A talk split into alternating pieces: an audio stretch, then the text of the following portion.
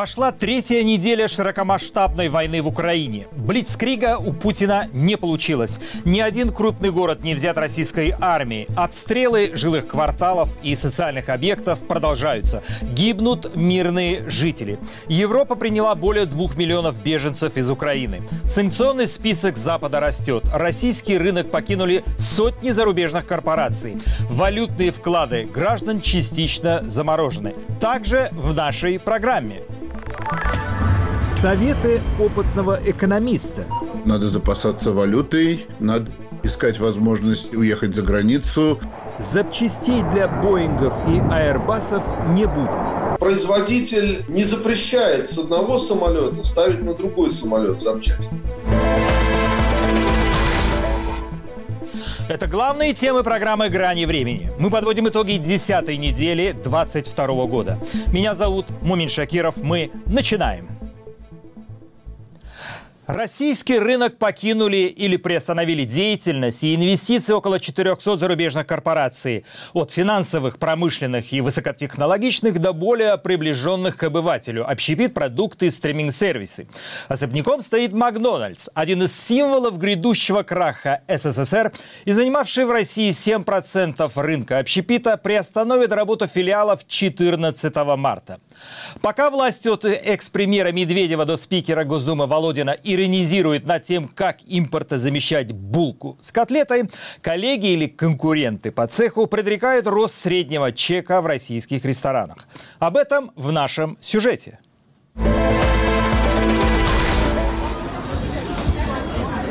Только так, и это Биг Мак до 14 марта. Этот ресторан Макдоналдс на Пушкинской площади в центре Москвы тот самый первый в СССР 90-го года и самый большой филиал сети на тот момент. Знаменитые километровые очереди, как на открытии Мака в Союзе или как за акулами в Икее на прошлой неделе, пожалуй, не состоялись, но желающих надышаться перед смертью явно прибавилось. Мемы о курсе теперь уже дефицитных икеевских акул на Авито сменились на объявления о продаже макдоналдских соусов, например. В самой компании паузу в работе объясняют операционными, техническими и логистическими логистическими сложностями, пообещав сохранить работу офиса, дальше платить зарплату сотрудникам и продолжить работу благотворительного фонда «Дом Роналда Макдоналда». Впрочем, и в случае возобновления работы меню, по всей видимости, изменится. Россию покидает Кока-Кола.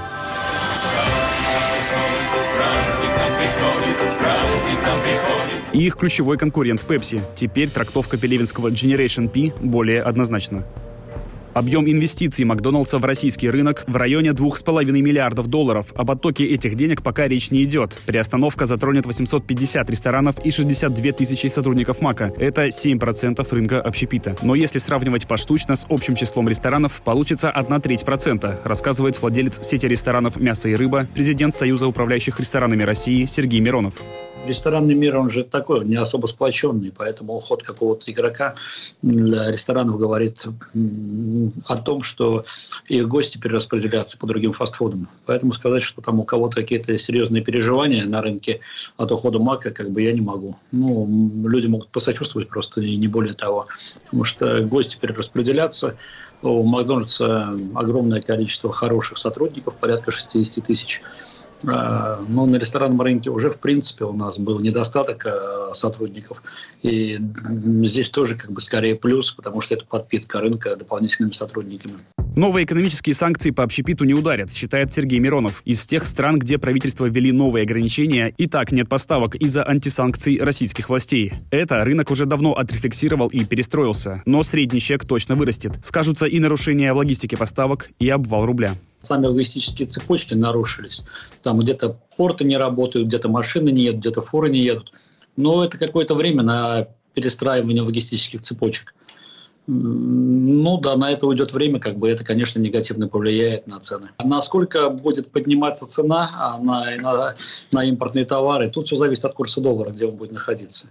Конечно, цена будет пропорциональна на импортные товары, пропорциональна курсу доллара. Я все кризисы, начиная с 98 года, прошел в ресторане. А, и, наверное, самое страшное было, это когда рестораны вообще закрылись на пандемию. Ну, это просто очередной кризис, но мы уже привыкли к ним. На прошлой неделе заморозил работу в России гастрономический гид «Мишлен». Всего полгода назад Москва стал им первым городом на постсоветском пространстве, где гид в принципе появился. Тогда сразу 9 московских заведений получили звезды «Мишлен», а всего в московский гид вошло 69 ресторанов. Из других крупных уходов сеть кофеин Starbucks, хотя ее лучшие годы в России ушли еще раньше, и корпорация Yum Brands, это KFC и Pizza Hut. Пока в корпорации планируют закрыть 70 российских ресторанов KFC.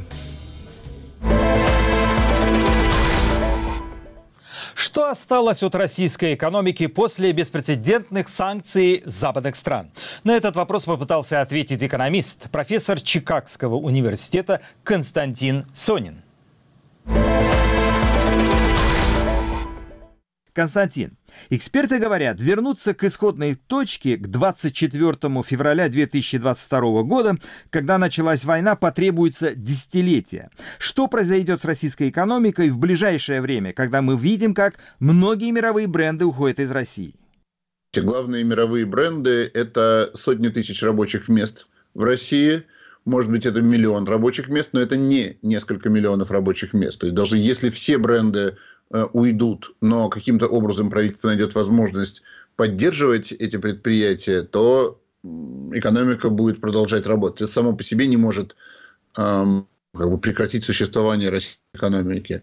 Ну, конечно, эм, конечно, от этого станет хуже, качество жизни упадет, э, кому-то придется больше э, работать, правительству придется печатать больше денег, чтобы субсидировать э, людей, оставшихся без работы – Верно ли? Говорить о полном крахе экономики невозможно. Она приспособится к новой для себя ситуации и выживет, но с другими параметрами. Страна не рухнет.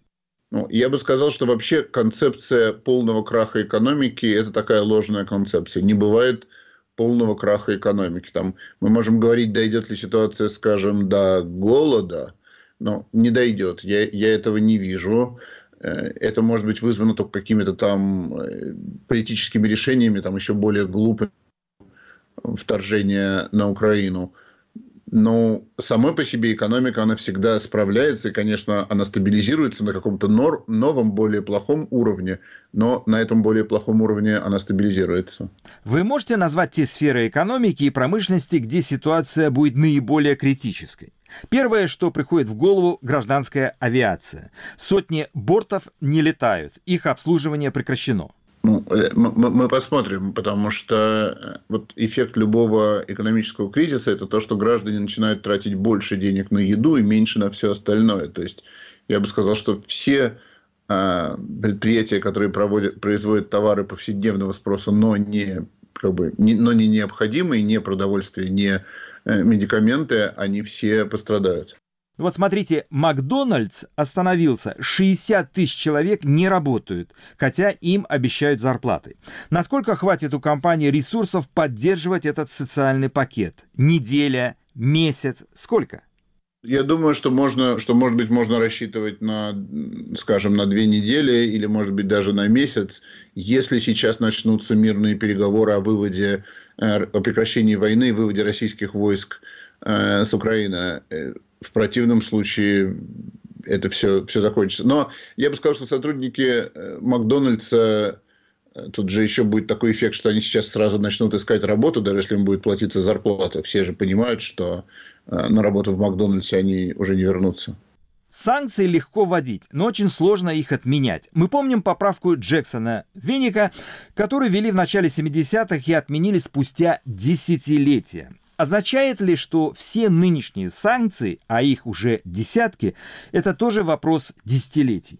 Э, я бы сказал, что так, для точности все-таки поправка Джексона Веника, она была отменена через десятилетия после того, как уже перестала быть релевантна, но она реально приостанавливалась э, в течение этих десятилетий каждый год, то есть она, э, она, она не действовала.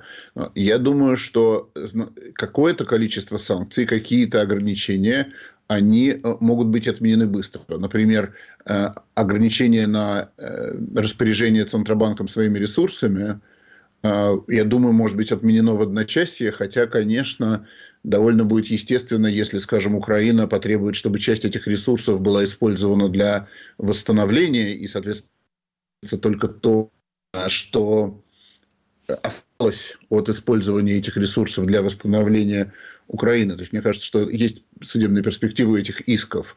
Что касается там индивидуальных санкций, они Э, я думаю, могут быть отменены, но они будут отменяться, во-первых, постепенно, во-вторых, они будут отменяться при переходе к новому режиму. То есть вот те люди, там, российские олигархи, депутаты, у которых квартиры в Майами, там, дачи в Куршавеле, на озере Кома, они э, что-то, возможно, из этого там и вернут, но как бы новые возможности это там заводить уже не будет. То есть будет создаваться новая регуляторная обстановка, чтобы не допустить Э, такой ситуации, чтобы одновременно как бы, формировалась авторитарная элита с э, большим количеством денег по всему миру. То есть это будет уже как бы отмена санкций будет также сопровождаться, она будет индивидуальной, постепенной и сопровождаться изменением законов.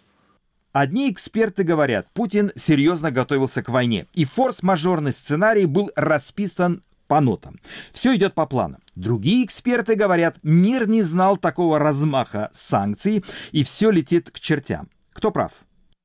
Ну, мне кажется, что ситуация вышла из-под контроля, когда, вопреки а, не только воле российских граждан, но и вопреки воле широкой элиты, там Путин и его окружение устроили масштабную войну на Украине которое привело к массовой гибели и мирных жителей на Украине, и гибели украинских солдат, гибели э, русских солдат. Конечно, такой сценарий с остальными э, блоками в правительстве никто не прорабатывал, потому что это как бы это слишком, слишком ужасный сценарий.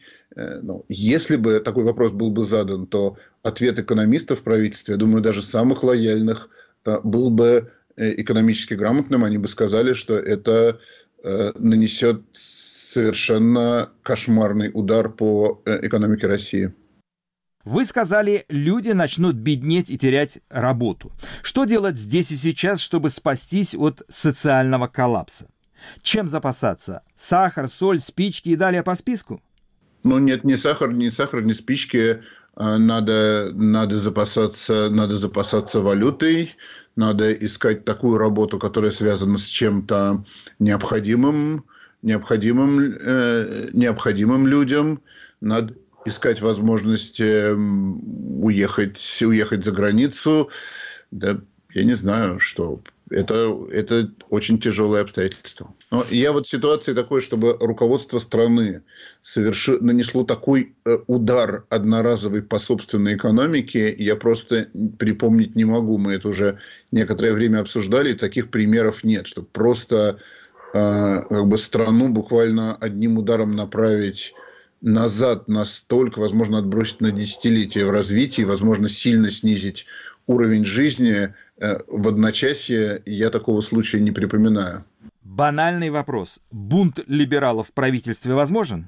В правительстве в последние 10 лет не было никаких либералов, ни, никаких людей с либеральным мышлением. Может быть, там где-то вот в районе 2010-2011 года последние люди ушли, и больше либералов там не было.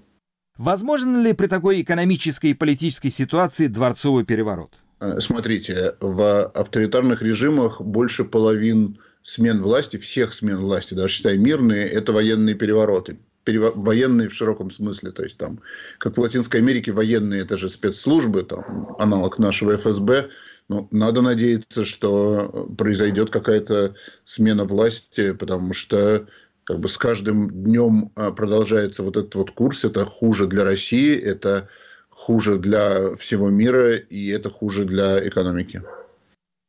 Последний вопрос.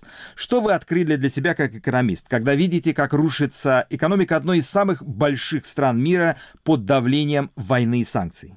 Я, я не знаю, я думаю, что это еще, это еще предстоит, предстоит понять, что мы из этой ситуации можем извлечь. Я пока стараюсь как бы комментировать адекватно то, что происходит, называя вещи своими именами и давать какую-то внятную картинку, чего можно ожидать.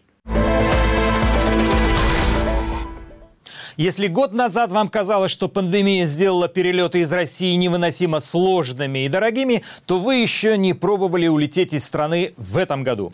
После полномасштабного вторжения в Украину многие государства запретили полеты российских самолетов над своей территорией. Как теперь вылетать из России и чего это стоит, разбирался Артем Радыгин.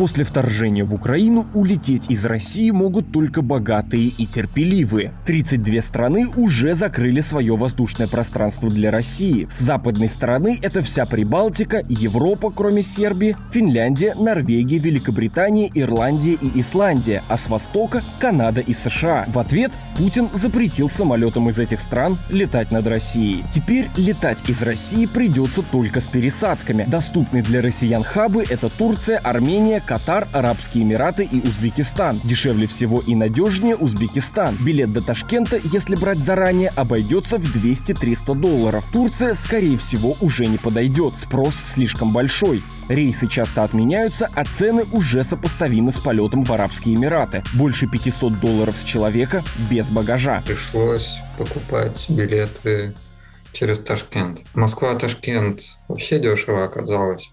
72 доллара за человека на четверых. Да, и плюс 36 за один багаж. Ну, то есть вообще нормально. А вот Ташкент-Франкфурт это уже 380 долларов на человека было. И плюс 200 за весь багаж. Ну, то есть 1500 долларов плюс багаж 1700. Ну, то есть переплата, не знаю, ну, даже если доллар за 100 брать, ну, в четыре раза.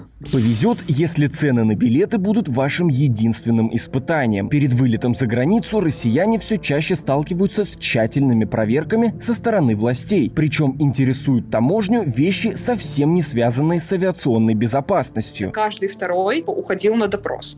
А, уходят на допрос 90% это мужчины, вот, но и девчонок тоже, типа несколько девчонок тоже забирали. Э, я летела с другом, которого отправили на допрос, вопрос.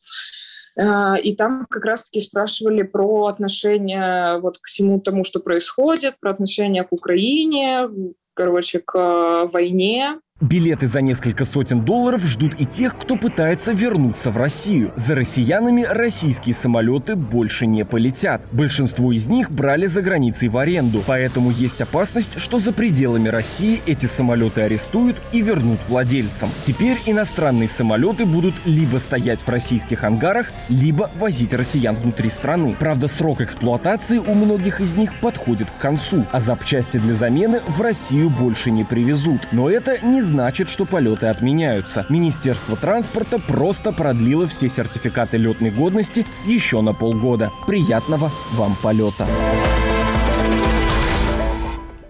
Мой собеседник – летчик первого класса, капитан воздушного судна Airbus А-320 Андрей Литвинов. Он прославился, закрыв двери самолета перед носом опоздавшего на рейс губернатора Иркутской области и продолжает вести себя в том же духе. Вот как Литвинов оценивает ситуацию в гражданской авиации после того, как Европа и Северная Америка закрыла небо для российских самолетов. Андрей, здравствуйте. Российская гражданская авиация под санкциями. Сотни Боингов и Аэрбасов стоят в портах, и их не будут обслуживать компании, производящие запчасти. Скажите, самолеты будут летать по внутренним направлениям до первой поломки? Сейчас э, договаривается, компании договариваются, кто будет поставлять запчасти. Э, вроде как э, там думали Китай, но Китай вроде как подвес, подвешен или отказался он теперь там договариваются э, Пакистан, там, э, не знаю, на сегодняшний день не могу ничего сказать, но то, что самолеты уже перерегистрируются, то есть под нашей юрисдикцией будет, российский, будет российская регистрация. Сделали это упрощенно, быстро. Теперь регистрация самолетов будет наша, российская. И летать мы будем пока по России на этих самолетах. Э, так как э, это чревато, э, если мы полетим за границу, уже были первые случаи, когда самолеты арестовывали и не давали вылететь. Поэтому пока сейчас мы будем их эксплуатировать в России, и регистрация будет российской. Еще раз, самолет будет летать до первой поломки, потом он тупо стоит и все. Приехали? Производитель э, не запрещает с одного самолета ставить на другой самолет запчасти. То есть э, Airbus и Boeing это не запрещают делать. Но э, Как часто и что именно будет ломаться, вот вопрос. То есть, э, если, допустим, э, с одного самолета запчасть снимается и ставится на другой самолет, то тогда тот самолет, с которого запчасть была снята, он э, оказывается на приколе. Все зарубежные самолеты, которые находятся в лизинге и имеют собственников, практически национализированы. Это разве цивилизованный метод разрешения споров? Конечно, с юридической точки зрения это э, неправильно, так как все-таки ну, существуют э, договора, существуют какие-то э, ну, договоренности, какие-то э, ну, правила, правила там, приличия, да, ведения бизнеса и так далее, и так далее. Но ведь сейчас время такое, что на это не обращают внимания никто. Ни, ни с одной, ни с другой стороны.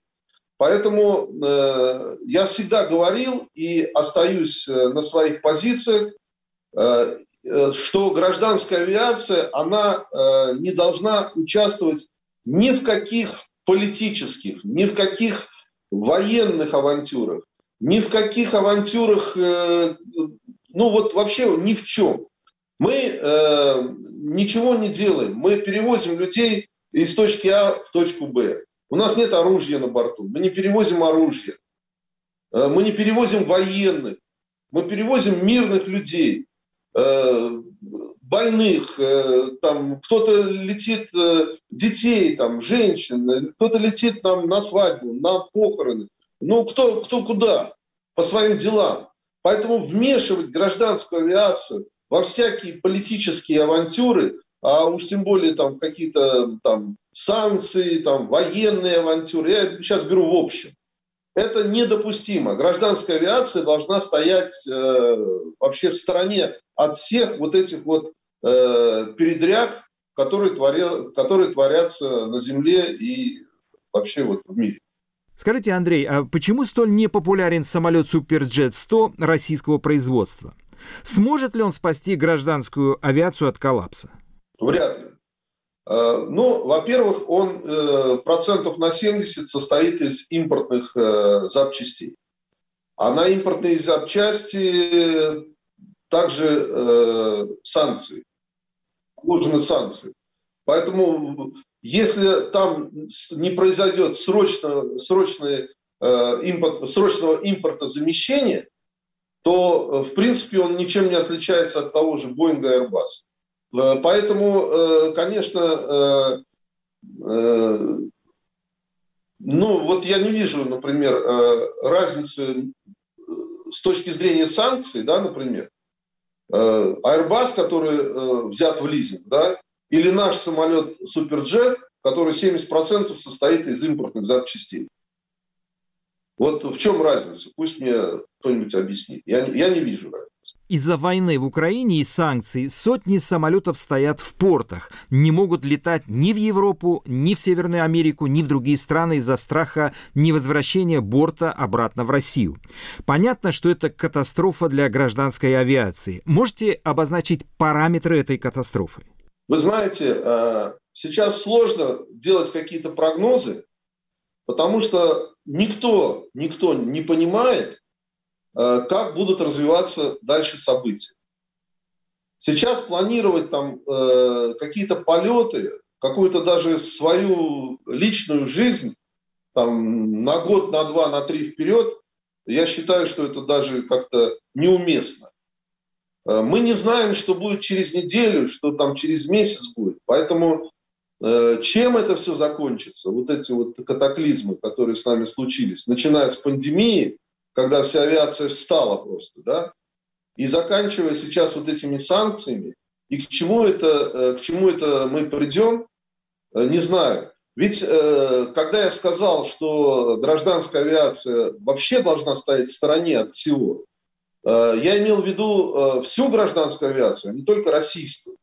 Ведь сейчас те же иностранные компании, они же э, терпят колоссальные убытки, они же им запретили летать над нашей территорией.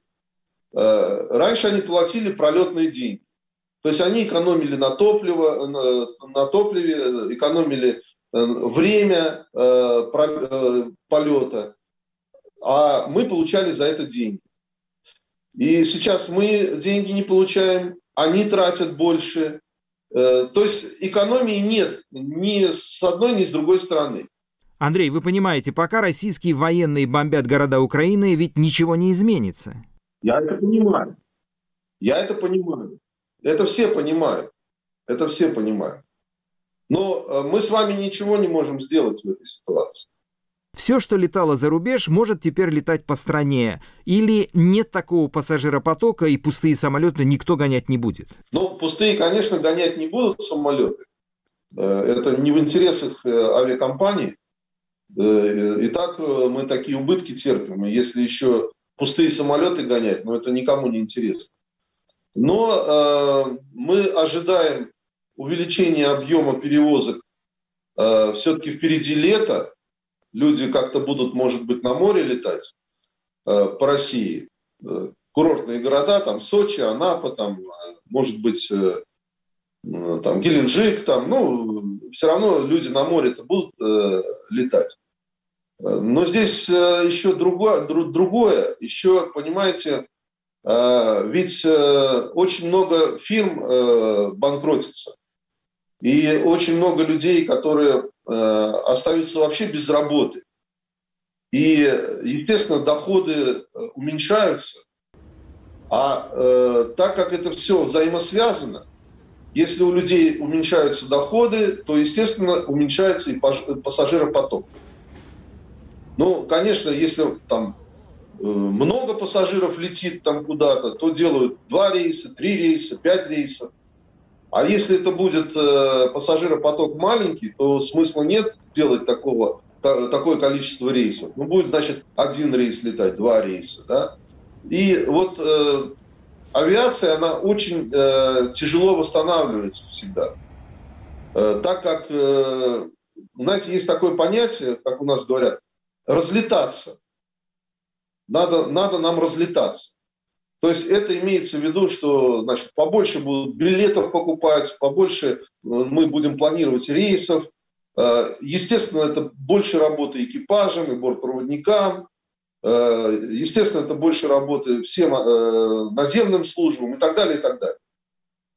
Когда этого нет, объема перевозок, то, естественно, все это таком вот вялотекущем э, режиме э, находится. Поэтому э, и падение доходов, и санкции, и все, все, все вот это вот то, что, о чем мы с вами сейчас говорим, это все, конечно, очень э, негативно влияет на полеты и на гражданскую авиацию. Поэтому гражданская авиация, она вот, ну, должна быть неприкасаема, вот ни, ни при каких случаях. Андрей, спасибо вам за беседу. О том, что произошло со всеми нами, с Россией и россиянами до и после 24 февраля 2022 года, я хочу побеседовать с писателем Борисом Акуниным. Э, Григорий Шалвович, здравствуйте. Если вы не против, я буду обращаться к вам по имени-отчеству. Здравствуйте. Почему одна из самых просвещенных и высокообразованных наций в мире, русские или россияне, кому как нравится, оказалась в заложниках у человека, который сегодня грозит применить ядерное оружие и отдает приказы бомбить и обстреливать десятки мирных городов Украины? Как мы могли допустить такое? Извините за пафос. Это не пафос, это совершенно правильный вопрос, который сейчас мы все задаем себе сами и который нам задают окружающие. Э, нам, я имею в виду сейчас тех русских, которые живут за пределами России. Причем часто этот вопрос задают людям, которые уже давно живут за пределами России мы а, оказались, я сейчас говорю про людей русского языка и русской культуры, в весьма травматической ситуации. Конечно, это невозможно сравнивать с трагическим а, положением, в котором оказались украинцы, которых сейчас просто убивают, по ним стреляют, их изгоняют из домов. Но это вообще просто огромная трагедия. Но я как-то вот верю, что когда эта война закончится, и я думаю, что ее острая фаза не должна продлиться долго. Я думаю, что у Украины и украинцев все будет хорошо. Им будет помогать весь мир. Потом они продемонстрировали всему миру, что они ну, настоящее крепкое государство, что они вызывают уважение своей стойкостью, своей солидарностью. Жизнь в Украине будет становиться лучше, лучше и лучше. А жизнь России, к сожалению, будет теперь становиться все хуже, хуже и хуже, потому что Владимир Путин думает, что он разрушает украинское государство, а на самом деле он разрушил государство Российской Федерации.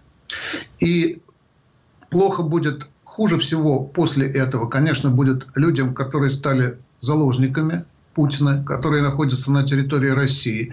Их жизнь будет тяжела и становиться все хуже и хуже. Вот. Но и людям, находящимся за пределами России, уже сейчас тяжело и потом будет тяжело. Потому что вот эта пресловутая русофобия, которая до сих пор была, в общем, выдумкой пропагандистов, националистов и всякого рода идиотов, теперь стала фактом. Мы действительно сейчас находимся в обстановке тотальной мировой русофобии, которая будет еще развиваться и дальше.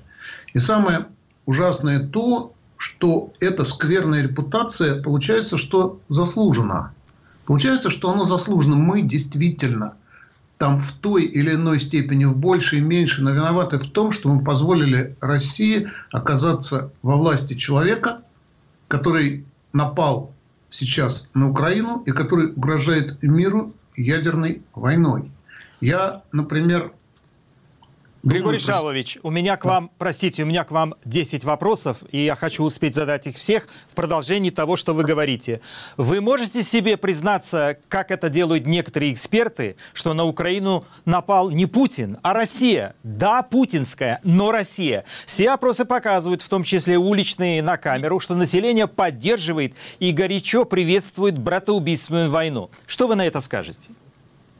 Значит, во-первых, я бы не, не стал бы верить э, телевидению страны, в которой существует цензура и страх тому, что люди говорят на улице, потому что люди в несвободном государстве двоедушны, и они часто говорят одно и думают другое, особенно публично. Я, как человек, выросший в Советском Союзе, очень хорошо помню, как это работает. Это раз. Во-вторых, массовое сознание не быстро раскручивается. И Пока люди в основном смотрят картинку, которую им показывают по телевизору, с результатами того экономического и политического разгрома, который собственной стране устроил Путин, эти люди столкнутся через некоторое время.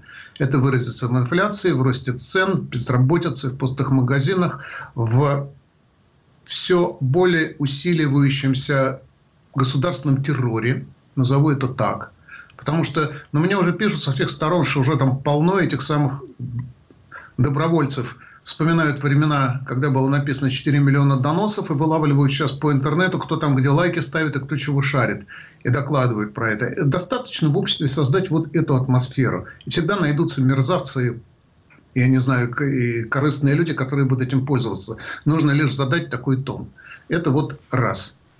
Э, значит, э, при всем при том, я думаю, что всему миру нужно понимать, что единственная надежда на обновление России, на превращение в нормальное государство, должна быть связана с российским народом.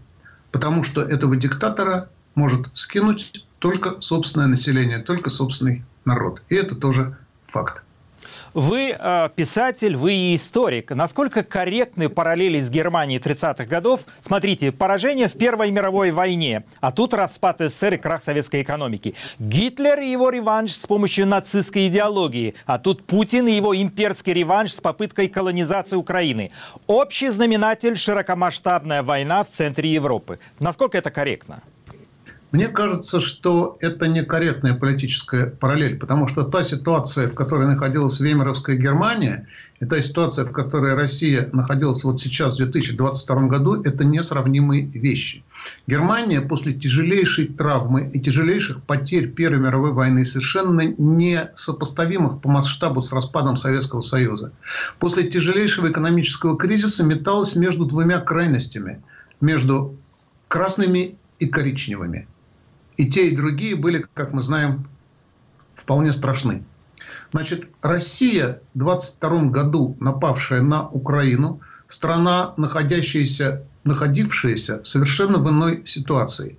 Тут не было никакой отчаянности экономической, не было никакого тотального социального озлобления внутри. Все это порождение мегаломаний, мегаломании и иллюзий одного человека, заложником которого оказалась огромная страна. Вся эта война, вся эта конструкция, вся эта какая-то фейковая Украина, за которую теперь, за, образ которой, как мы теперь с интересом видим, арестовывают ГБшников, которые подавали, значит, записочки и доклады, о политической ситуации в Украине, вся она возникла в голове одного человека, который один единственный принимает в стране решение.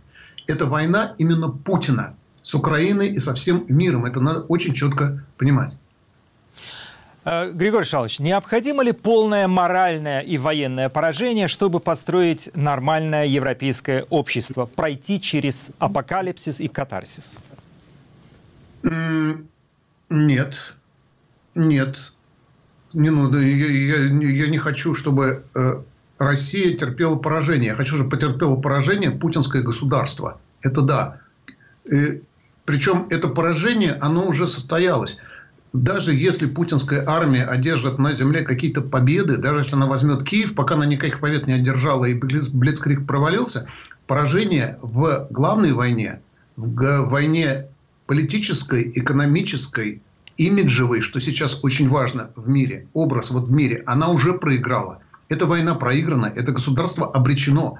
Дальнейший это вопрос времени и вопрос цены. Какой ценой обойдется преобразование этого государства в какую-то другую Россию. Она точно будет не путинской. Вы уже упомянули о том, что мы с вами беседуем. В это время гибнут люди и идет страшная война. Российский пилот из Крыма бомбит территорию, где живет его родная мать. Он был сбит ПВО Украины и попал в плен. Теперь мать говорит, что ей стыдно, что она воспитала оккупанта. Этот ролик с женщиной выложен в сетях. Эта история тянет на античную трагедию, как вы считаете?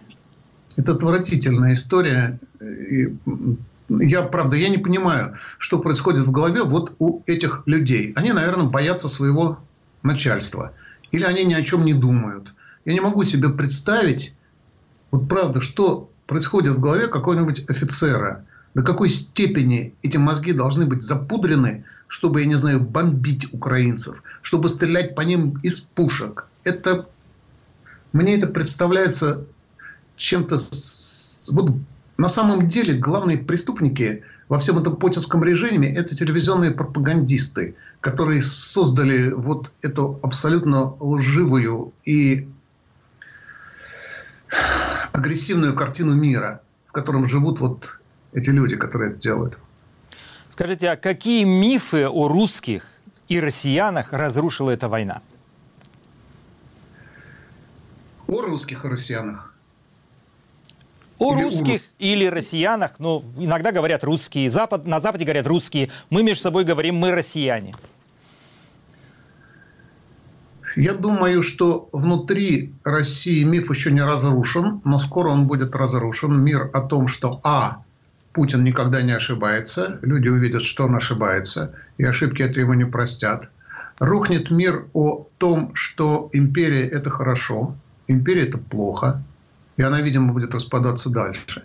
Что касается же всего мира и отношений их к России и к русским, ну, оно такое же, как было, я не знаю, в 40 или 41 году по отношению к немцам, когда уже не разбирали, кто там за Гитлера, кто против Гитлера. Мне в социальных сетях пишут украинцы, так сказать, с ненавистью, с отвращением. Я понимаю, что на самом деле они хотят обращаться к Путину. До Путина они докричаться не могут, но им уже все равно. Там Путин я или не Путин, я пишу по-русски, я русский писатель, все, значит, я... Они кричат, все эти обвинения кидают в лицо мне. И я понимаю, в каком состоянии находятся эти люди. Я понимаю, как им сейчас плохо, как им сейчас страшно, какую они переживают трагедию. И на это даже невозможно обижаться. По этому поводу можно только, я не знаю, там, горевать. Григорий Шалович, вы, ваше творчество также связано кинематографом. Я вот себе представил, сейчас в России снимаются десятки фильмов, и режиссеры дают команду «Мотор». Написан сценарий, может быть, год назад, может быть, полгода назад. Но вот этот человек снимает кино про тот день, про который он написал сценарий. В это время идет война, и гибнет море народу, и бом... э, военные российские бомбят города. Вот, на ваш взгляд, не обнуляется ли вот эта вся история? И как вам лично пишет пишется сейчас, когда вы понимаете, что буквально рядом гибнут люди. Вот вы можете давить на свое перо и писать то, что вы задумали, или вы приостановились? Нет, 24 февраля э, моя писательская работа совершенно остановилась. Я, естественно, работать сейчас не могу. Я первые дни просто не мог поверить в то, что это происходит в реальности. Вот. Потом я перешел все эти пресловутые стадии, а вот, и в конце концов э, я понял, что надо что-то, надо пытаться что-то сделать, потому что сидеть по этому поводу возмущаться и писать там какие-то эти самые слова в социальных сетях, это просто ты выплескиваешь эмоции. Поэтому э, сейчас, значит, мы организовали э, движение, которое называется «Настоящая Россия». Вот не путинская Россия, а такая, какая она должна быть на самом деле, нормальная. И первая его э, задача – это попытаться организовать, что ли, среди людей русской культуры по всему миру движение, во-первых, для того, чтобы помочь людям, которым сейчас хуже всего, украинским беженцам. Просто собрать деньги. Потому что многие русские, многие, все, кого я знаю, участвуют в этом личным образом в каких-то там местных фондах что-то сами по себе делают, но мы хотим привлечь еще людей, которые разбросаны по всему миру, может быть, создать какой-то вот один такой вот деньгопровод, чтобы люди туда собирали и помочь им. Потому что ну, мы все в ужасном э, состоянии, мы растеряны, мы потеряны, мы все хотим, хотим что-то делать. Я не знаю, получится ли у нас, но мы хотим, мы будем пытаться. Я думаю, что в конце концов получится. А, вашу беседу с Юрием Дудем уже посмотрело около 18 миллионов человек. Ну, по крайней мере, столько просмотров. И там одна цитата звучит так. «За эти несколько дней слово «Россия русский» для всего мира стало токсичным, стало ругательным. Такого не было никогда». Ну вот вы эту тему немножко затронули, но как спастись от этой ненависти, а не исключено, что будут плевать в лицо? Во-первых, э, действовать.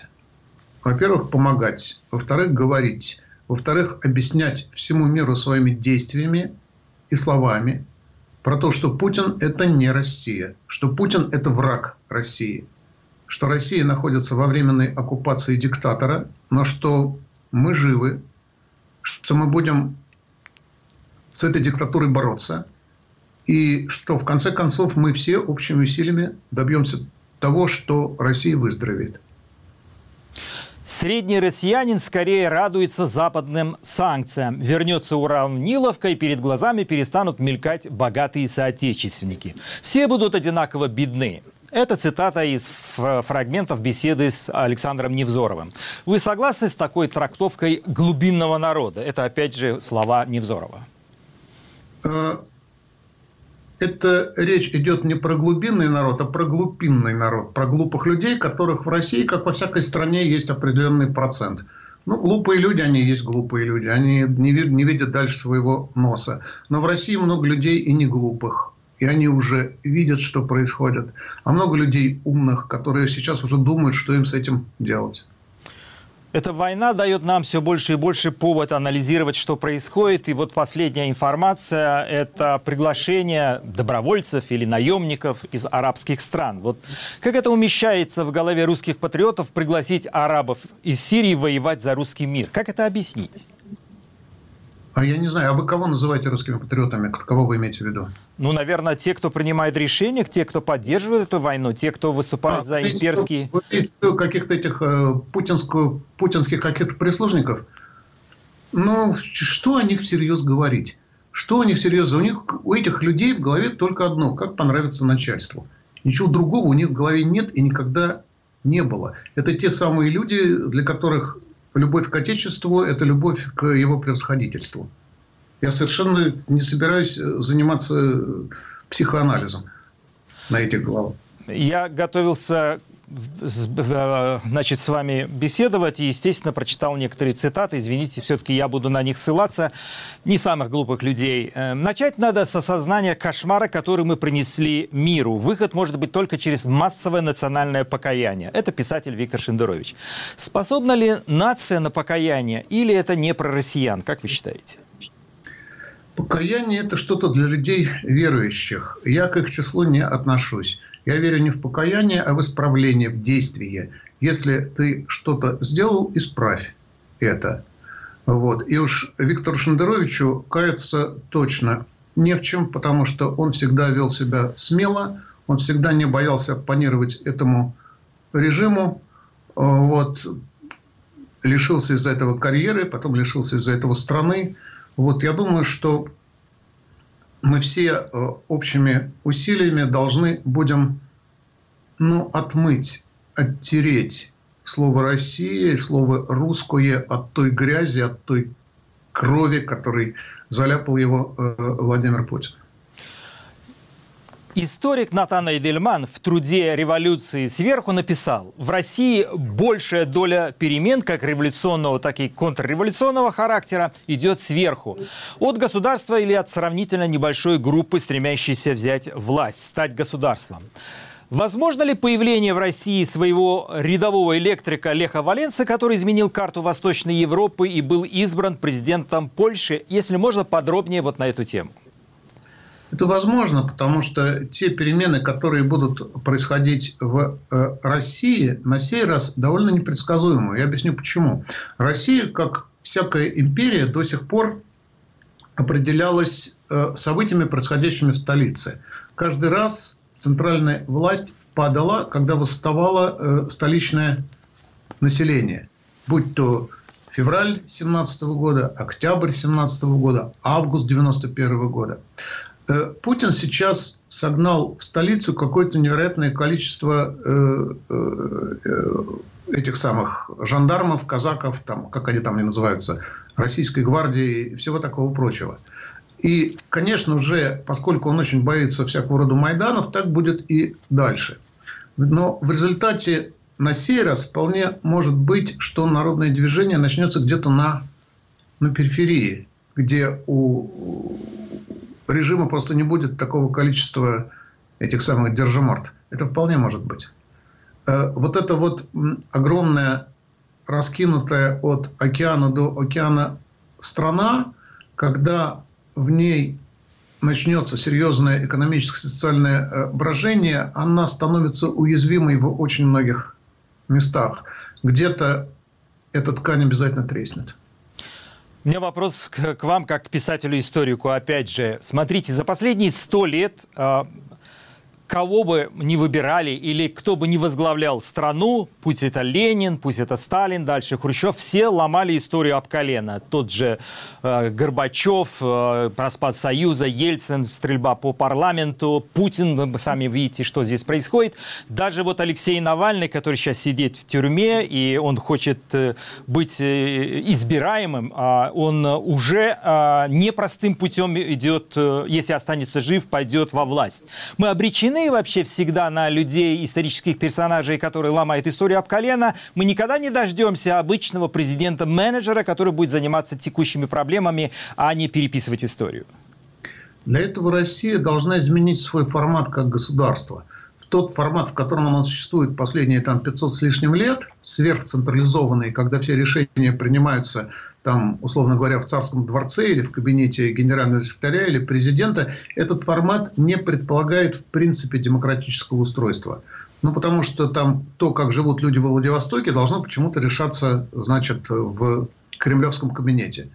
Э, Россия должна превратиться в настоящую федерацию. Россия должна, скажем так, демосквизироваться – значит, самые важные решения, касающиеся жизни обычных людей, должны приниматься там, где они живут. Там же должна оставаться основная часть денег. Когда Россия превратится вот в такую настоящую федерацию, вот тогда в ней возможны и демократия, и власть закона, и нормально работающие парламенты, и нормально работающая пресса. Для этого нужно сознательным усилием поменять всю Конституцию России. И, кстати говоря, в программе того же Алексея Навального пункт федерализации стоит на одном из первых мест. То есть эта идея, она как бы очевидна, она на поверхности. Я очень надеюсь, что следующий формат э, российского государства будет именно, именно таким. А раз вы затронули эту тему о федерализации, вот э, оптимист, точнее говоря, пессимисты говорят о том, что если эта война будет проиграна, а все складывается к тому, что она, по крайней мере, не победит в этой войне, Россия, то не может грозить распад. И вот любые реформы сейчас после Путина могут привести к распаду страны. У вас есть такие опасения или не надо по этому поводу переживать, народ окажется умнее? Нет, это почти неизбежно. Потому что э, для того, чтобы удерживать такую огромную страну, возможно только два способа.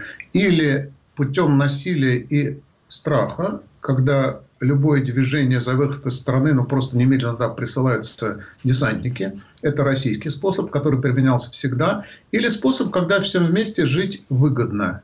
И люди все вместе живут добровольно. Это вот настоящая федерация. Какие-то части федерации э, ближе связаны, какие-то дальше, какие-то на, я не знаю, по принципу конфедерации, то есть гораздо большей автономии. Это нормальный путь. Насильно мил не будешь.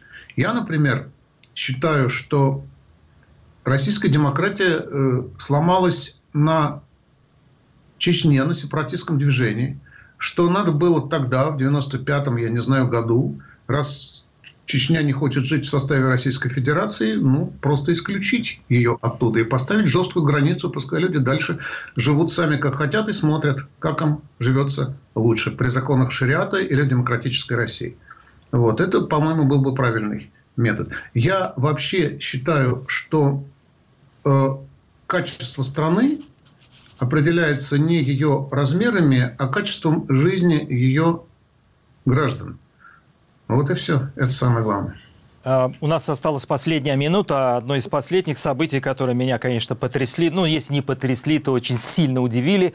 200 ректоров подписали обращение в поддержку войны. На ваш взгляд, это страх выйти из зоны комфорта или убеждение? Ну, эти все ректора люди не подневольные, это такие как бы крепостные. Ну, или он подпишет это письмо, или вылетит оттуда к черту. Не говоря про то, что и подбирались они за все эти путинские годы совершенно э, не случайным образом. Я бы не обращал на это внимания. Ну, чиновники, чиновники им сказали, они подписали.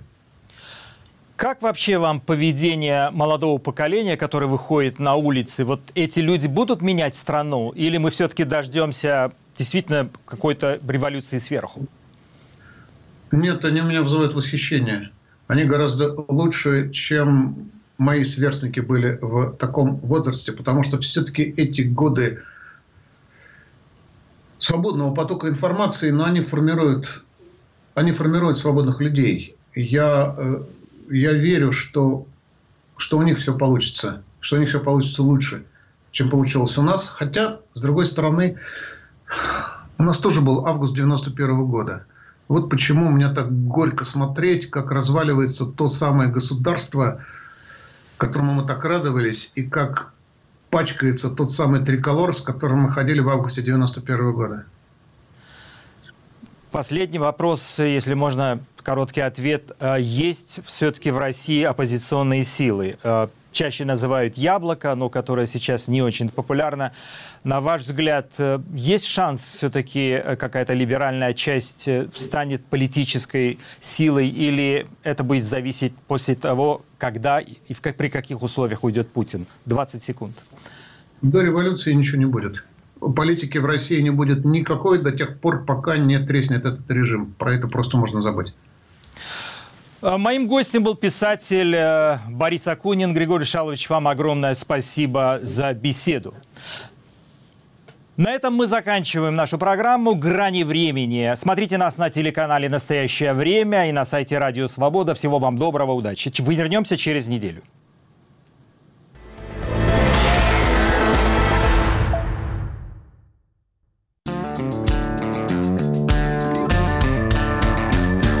Студия подкастов «Радио Свобода». Человек имеет право. Время свободы. Американские вопросы. Кавказ подкаст. Атлас мира. цитаты свободы. Скучно не будет. Слушай на всех подкаст-платформах. Просто надень наушники. Подкасты «Радио Свобода».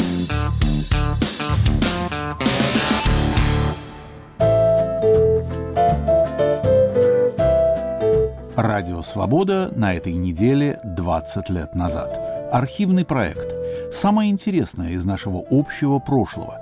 Незаконченная история, незалеченные раны. Все еще живые надежды.